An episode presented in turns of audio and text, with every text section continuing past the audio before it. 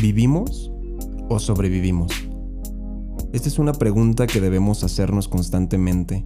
La realidad es que nunca sabremos el tipo de vida que podemos tener con Dios a menos que lo experimentemos. Y ahí está la diferencia entre vivir y sobrevivir. Los discípulos vieron, oyeron, palparon, experimentaron. Solo cuando tú mismo experimentas a Dios, la verdadera vida se manifiesta en ti. Hemos visto en nuestras propias vidas y podemos asegurar que hay en nuestra vida un antes y un después de que Cristo llegó a nosotros. Y lo mismo le sucedió a los discípulos.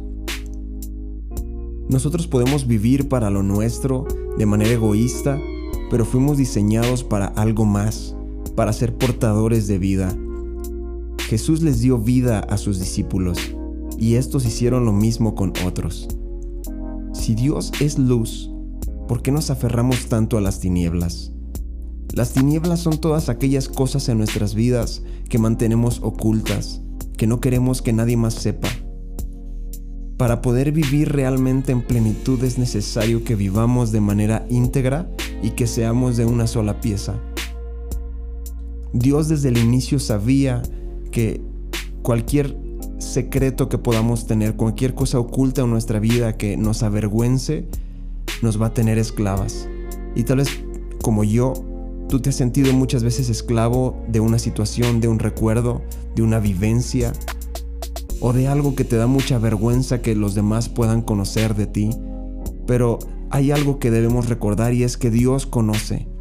Dios alcanza a ver en lo profundo de nuestros corazones, Dios alcanza a ver eh, a través de esos recuerdos, a través de esas memorias que tal vez a veces nos quitan el sueño, que tal vez a veces traen ansiedad, que tal vez a veces nos hacen vivir con ansiedad, con nervios.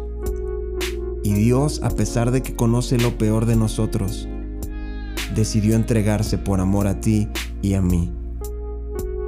Dios sabe todo lo que hemos hecho, Dios conoce hasta nuestros peores secretos, Dios conoce nuestros mayores fracasos. Y aunque nuestra naturaleza tiende a reservarse las cosas para que los demás no sepan, para que los demás no nos juzguen, no nos critiquen, no opinen sobre nosotros, Dios quiere ayudarnos en, este en esta temporada para que seamos transparentes. No hay nada mejor que la transparencia. Jesús era transparente, por eso impactaba tanto la vida de la gente que lo rodeaba, porque veían que era de una sola pieza. Veían que en Jesús no había mentira. Veían que la verdad no era solamente una palabra, sino que era una persona. Y hoy podemos darnos cuenta que la verdad es Jesús y que la verdad es una acción. Si yo practico lo que hablo, entonces camino en verdad. No importa cuánto sepamos de Dios o de su palabra, lo que verdaderamente importa es cuánto vivimos de esta.